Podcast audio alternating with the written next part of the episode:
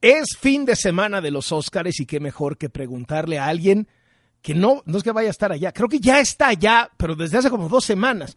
Gaby Cam, comentarista de cine aquí en W Radio. Gaby, o sea, tú acampas, llegas ahí, o sea, es, digamos, es, es como invasor de terrenos o invasor de tierras que llegas, pones tu casa y entonces ya no te pueden sacar. ¿Cómo funciona esto? No habla español, no. es cierto, Carlos. ya ya llevo tanto tiempo aquí. Muy bien, mucho gusto en saludarte. No, fíjate que, bueno, ahora sí llevo ya unos días aquí. Más bien ha sido que se han juntado algunas cosas, pero decidimos llegar una semana antes a los premios de la Academia. Es mi primer año aquí, entonces estoy descubriendo el mundo de una forma en la que nunca lo había visto.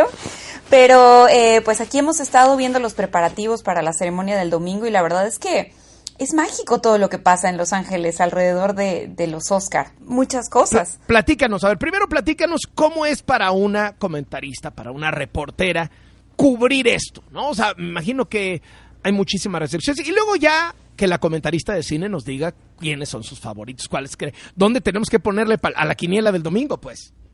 Va, claro que sí, yo te digo, mira, para mí estar aquí es un sueño hecho realidad, es lo primero que te puedo decir.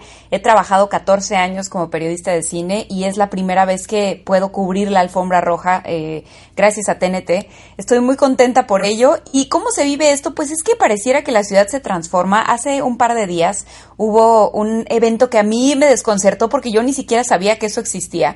Hicieron el desenrolle de la alfombra, que este año no es roja, este año es color champán y estuvo Jimmy Kimmel presentándolo, estuvo el CEO eh, de la academia, la presidenta, y la prensa se reúne para ver literalmente cómo desenrollan la alfombra por donde van a pasar eh, las celebridades el, domingo.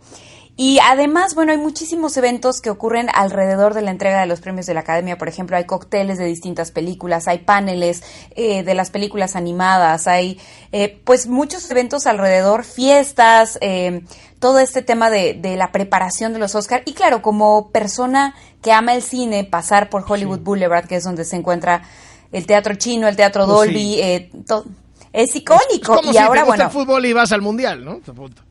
Claro, claro, a la final, eh, básicamente es así, el fin, o al final del mundial, ¿no? Eh, la verdad es que sí, es exactamente así. Y aunque tú no seas parte de, del evento, pues igual te llega un poco de cómo se vive en esta ciudad, porque tú pasas por Hollywood Boulevard y ahora ya está cerrado todo lo que tiene que ver con el Teatro Dolby. Se construye prácticamente una estructura completa eh, para, para hacer la alfombra que es enorme además. Entonces, pues quieras o no, se siente que ya es semana de Oscar.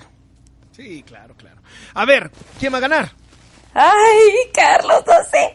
A ver, em, vámonos por la segura. Guillermo del Toro, ya, o sea, que, ni vaya, que se lo manden a su casa, ¿no? Eso ya es un Sí, ya. ¿no? Que lo vean que lo vean pijama y en bata y que le llegue así como te trajimos esto. Sí, de acuerdo. se manden ya. De acuerdo. O sea, que ahí no, hay ahí no hay sorpresas, ¿no? No, yo creo que no. Mira, en algún momento sí hubo la disyuntiva de si el gato con botas quizá podía quitarle el premio, porque siento que fue una película que dio la sorpresa, que, que fue el caballo negro un poco en, en la nominación.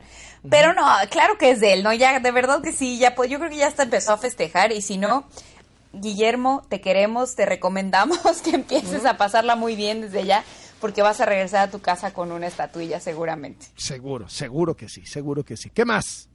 Eh, bueno, en las premiaciones que ha habido últimamente hay que tener muy claro, mucha gente de pronto dice, no, es que en los Golden Globes, es que aquí, es que allá, no eh, votan las mismas personas, pero cuando se trata de sindicatos, ahí sí es posible guiarse un poquito por lo que ha ocurrido en las otras premiaciones.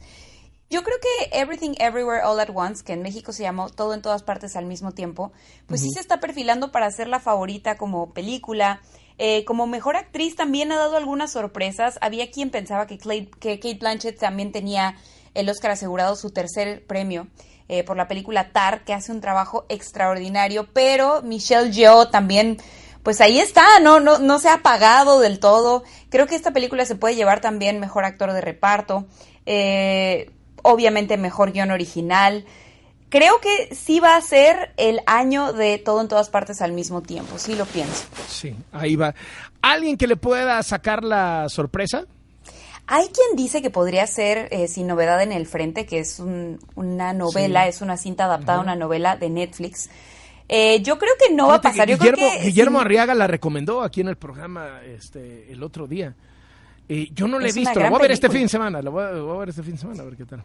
Te sugiero con todo mi corazón que la veas con un bote de helado y unos pañuelos desechables, porque es una película muy dura sobre la guerra y que creo yo muestra mucha gente dice, es que siempre hay una película de guerra en los premios de la Academia. Pues sí, eh, muchas veces es porque genuinamente es una de las mejores películas. Creo que 1917 y Dunkerque fueron el caso. Pero esta cinta en particular lo que tiene que creo que yo no había sentido con ninguna otra película de guerra es que sí te lleva a, a la perspectiva de los soldados de que están peleando por una causa que ni siquiera es suya, que básicamente su destino está decidido por gente que está más arriba de ellos.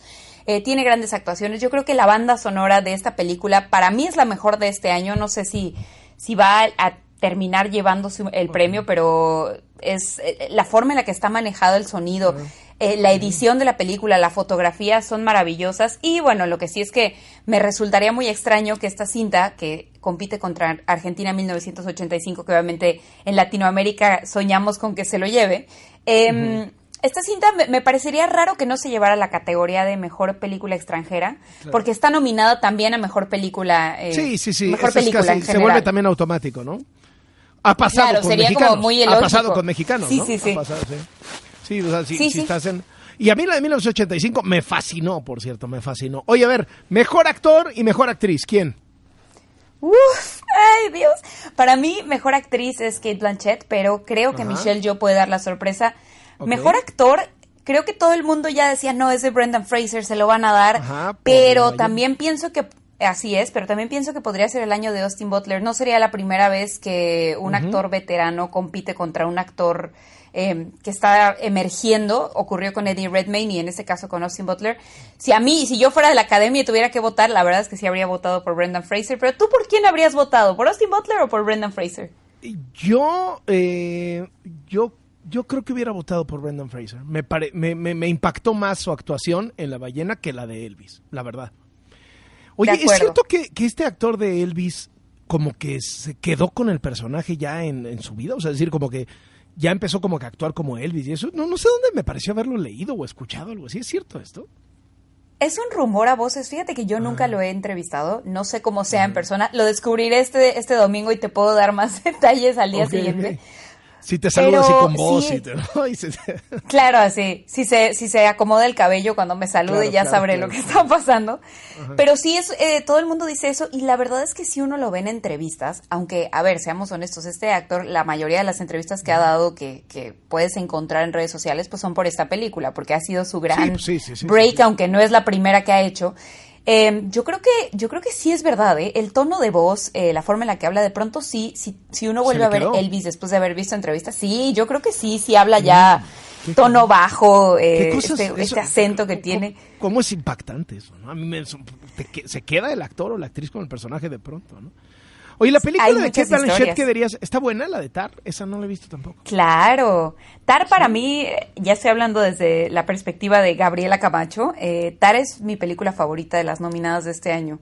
Ah. Es una cinta sobre una directora de orquesta, pero eh, es una cinta muy sutil, que sutilmente cuenta la cultura de la cancelación, eh, cómo la gente en el poder tiende a abusar y que esas cosas eh, repercuten a niveles extraordinarios cuando para ellos son cualquier cosa, ¿no?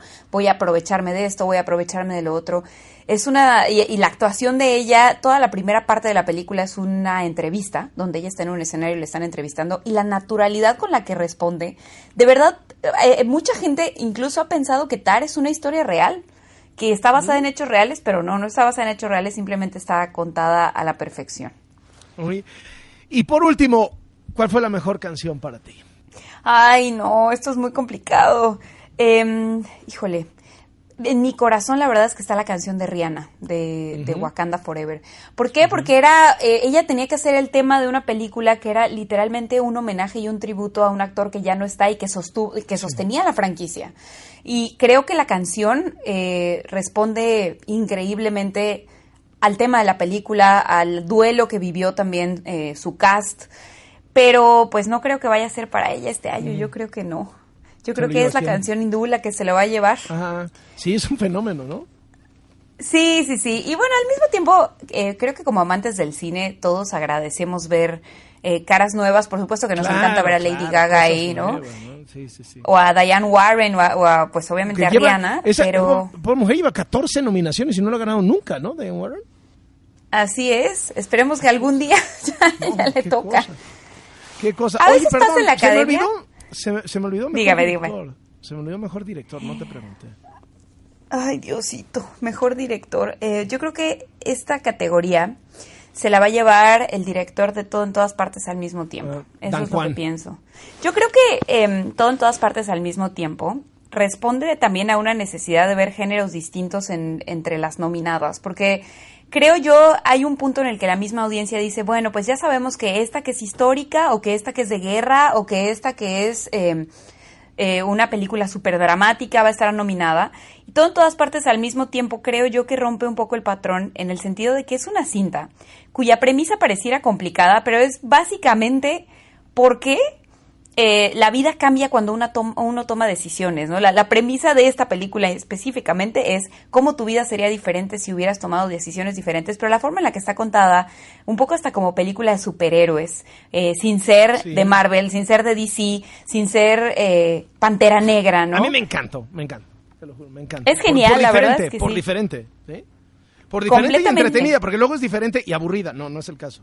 No, no, para nada. Y creo que hay mucha, eh, creo que también hay mucho mérito del cast de esta película. Michelle Yeoh, eh, pues tiene mucho tiempo en la industria, pero realmente la gente la empezó a reconocer a través de Crazy Rich Asians, eh, de esta película donde interpretaba a la mamá del novio, que era despiadada y desgraciada de todas las maneras posibles.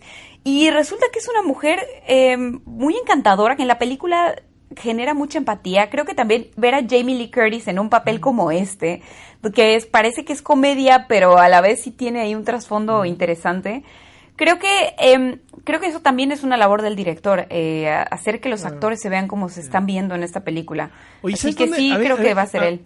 Yo no sé, no sé si te acuerdas de una película de Michelle Yeoh que se llamó The Lady en inglés y creo que aquí le pusieron amor, libertad, honor, amor, honor y libertad, algo así que trata sobre Aung San Suu Kyi, la ganadora del Premio Nobel de la Paz en Myanmar, antes de que, o sea, terminaba con un final feliz, Aung San Suu Kyi llegando al poder después de que fue encarcelada, perseguida, pero le falta una secuela en donde hable cómo Aung San Suu Kyi se volvió una genocida, ¿no? Pero, pero bueno, esa película es buenísima y es una película muy biográfica de esta historia de esta mujer que es fascinante, incluso antes de, de tener este, este, este último cambio que te acabo de relatar. ¿no? Estaría bien ahora ver la, la, secuela, sobre todo ahora con el reconocimiento que ha tenido Michelle Yeoh. Creo que sería divertido ver, ver la, nueva película dirigida igual por Luc Besson. Oye. Eh, Qué gusto, Gaby. Disfrútalo, porque eh, se ve que estás encantada de estar ahí y nada más padre que disfrutar la chamba que uno hace. Así que disfrútalo, que haya buenos Óscares, que esté entretenida la ceremonia, que Jimmy Kimmel se divertido y a ver qué pasa. Estuve, estuve a unos metros de Jimmy Kimmel y casi me muero ahí, no lo voy a negar. Pero bueno, ojalá que puedan seguir nuestra transmisión a través de W Radio. Por supuesto, tendremos comentarios en de película, estaré enlazada desde aquí. Y también si quieren seguir la experiencia que estoy teniendo como aficionada de periodista, también pueden seguir las redes de TNT y me pueden encontrar. Muchísimas gracias. Gaby Cam, comentarista de cine aquí en W Radio. Muy buenas tardes.